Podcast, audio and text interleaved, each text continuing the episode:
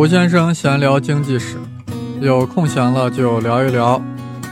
纵观整个世界史呀，只有西欧才孕育发展出了资本主义，这是为什么呢？韦伯将之归于西欧的宗教文化特征，那就是西欧人信仰的是新教啊，也就是改革后的基督教。因为新教呀，传达了一种天职观，就是这种人生在世就是要通过努力挣钱来荣耀上帝的天职观，为资本主义精神的孕育提供了肥沃的土壤。呃，这些内容呀，我们在上期展开的讲解过了。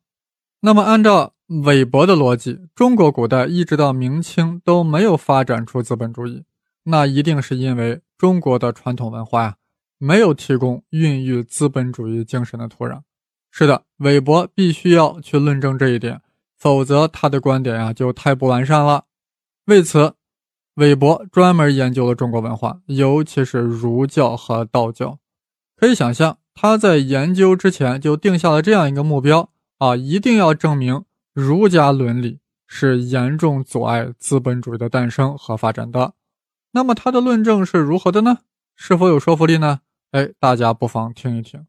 韦伯对于这一点啊，专门写了一本书，名字是《中国的宗教冒号儒教与道教》。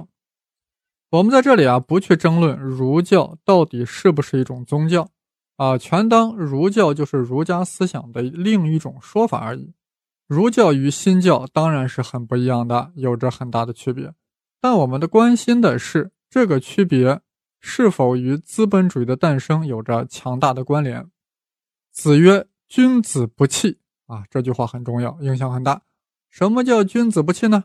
就是一个君子不应该成为一个容器啊，不应该成为一个器具，不应该成为一个工具。此所谓君子不器。说的更清楚些啊，就是作为君子，不要老想着啊，学上一门手艺。呃，掌握一个技术，啊，成为一个专业人士，然后靠这个去发家致富。那君子应该干嘛？君子应该致于道啊，要致力于体会冥冥宇宙的天道。只有真正的悟道了，哎，才能担当得起修身齐家、治国平天下的重任。君子不器。如果你只是个器具。那么你就只能成为他人的工具，被别人当枪使，那绝不是什么君子，不过是小人而已。呃，可以说呀，自唐宋以来，中国最优秀的人才都是儒家思想的沐浴者乃至信奉者。一旦接受了君子不器的理念，就不会想着如何将自己发展成为一个专业化的人士，不可能专注于。某一项技能或职业化的工作，这一点呀是非常不利于资本主义诞生的。而新教天之观将寻求上帝的天国的狂热，开始逐渐变为冷静的经济德行。也就是说呀，将宗教信仰转化为了谋取财富的原动力。而儒家的财富观强调的是安贫乐道。生财有道，虽不反对致富，但最终还是以道作为最终追求。那么刚才的分析，还是比较表面的，更加深入的是，儒家伦理给传统中国带来了一种精神气质，那就是和谐，就是要求人们将这个世界当作既有之物加以接受，要去适应现实世界。啊，对各种矛盾采取调和的态度，所以说儒家伦理带来的是和谐，而新教伦理啊带来的是紧张啊。怎么紧张了？比如说基督教说人一生下来就是有原罪的，我操，你说你紧张不？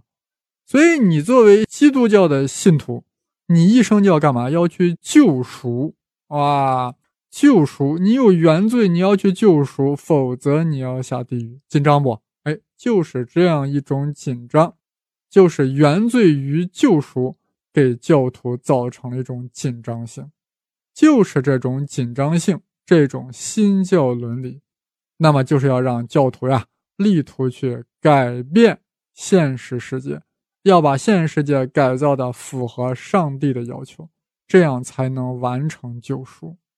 这是儒家伦理与新教伦理最大的不同之处。呃，儒家把人和自然、宇宙和社会啊看作是和谐的，所以人与自然之间毫无紧张性可言。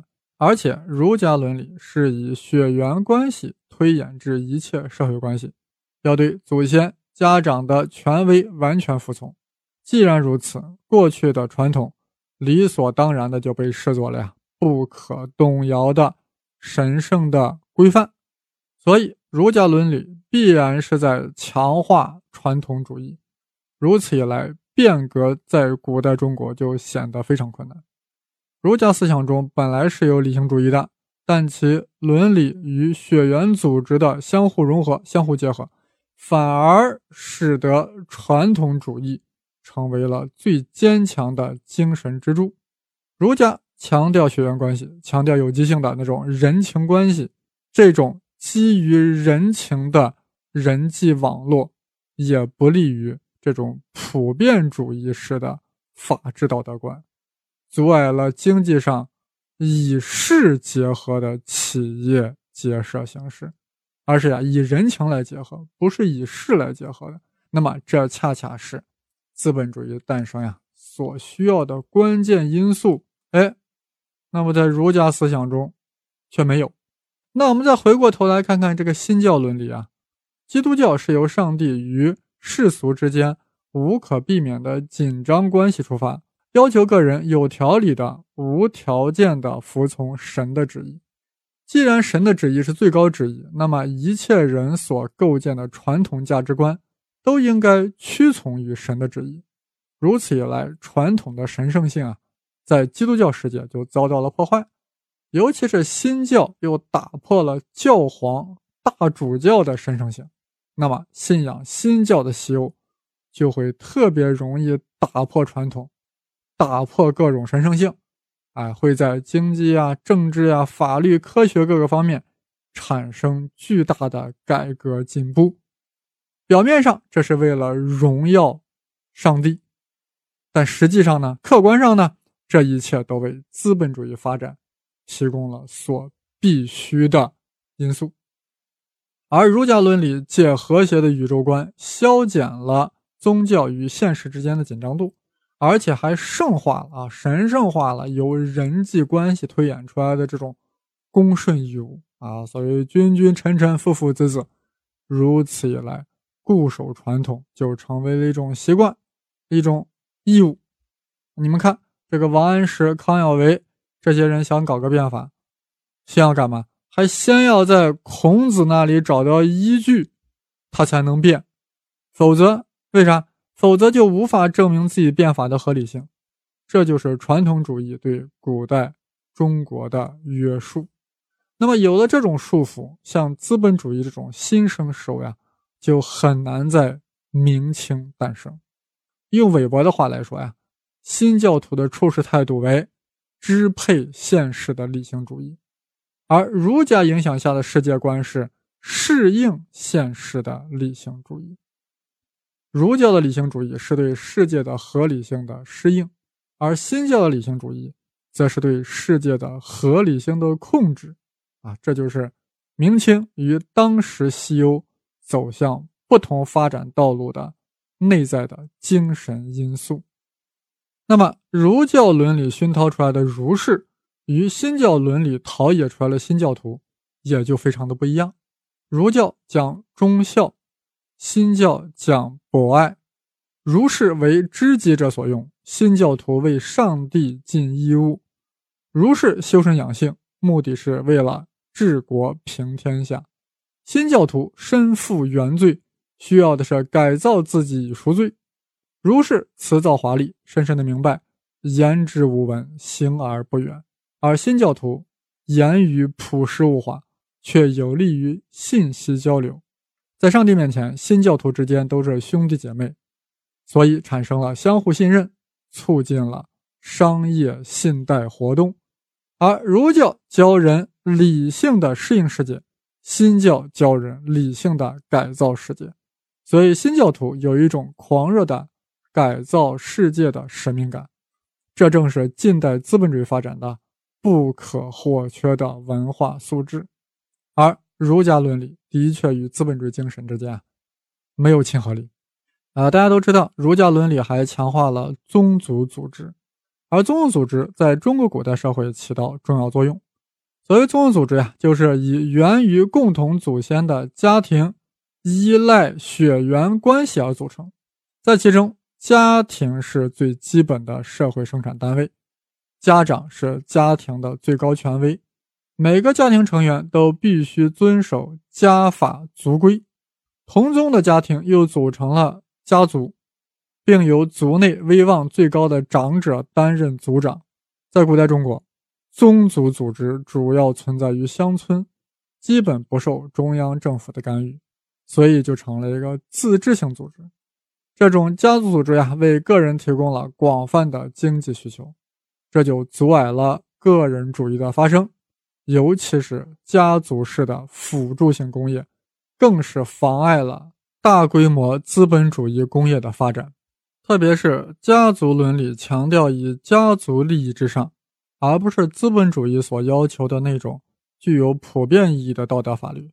所以，古代中国呀，缺乏资本主义生产方式所需要的法律形式和社会学基础。宗族这种血缘组织势力不但庞大，而且与官僚阶层相结合，那么就从乡村延伸到了城市，垄断了大部分的商业行为，由此获得的丰厚利润啊，却没有合理的再投资，而是去大量的购买土地资产。这就极大的妨碍了经济机能的自由运作，这与资本主义精神是完全背道而驰的。以上就是韦伯所提出的儒家伦理是如何阻碍了资本主义在古代中国的诞生。让我们从另一个视角去看待明清为何没有能发展出资本主义。但是对于韦伯的论证呀，也有不少学者表示反对。既然儒家伦理在阻碍资本主义的诞生与发展，那为何在儒家文明圈出现了那么多经济奇迹，而且是资本主义经济的奇迹啊？例如战后日本经济的腾飞啊，还有这个四小龙的出现，他们可都是沐浴在儒家伦理的国家和地区啊。那你韦伯怎么解释呢？哎，所以我们下次要看看啊，韦伯与其反对者之间的激烈交锋。我们作为看客，不但要看看热闹。还要看出其中的门道。好了，本期就说到这里，谢谢各位的收听。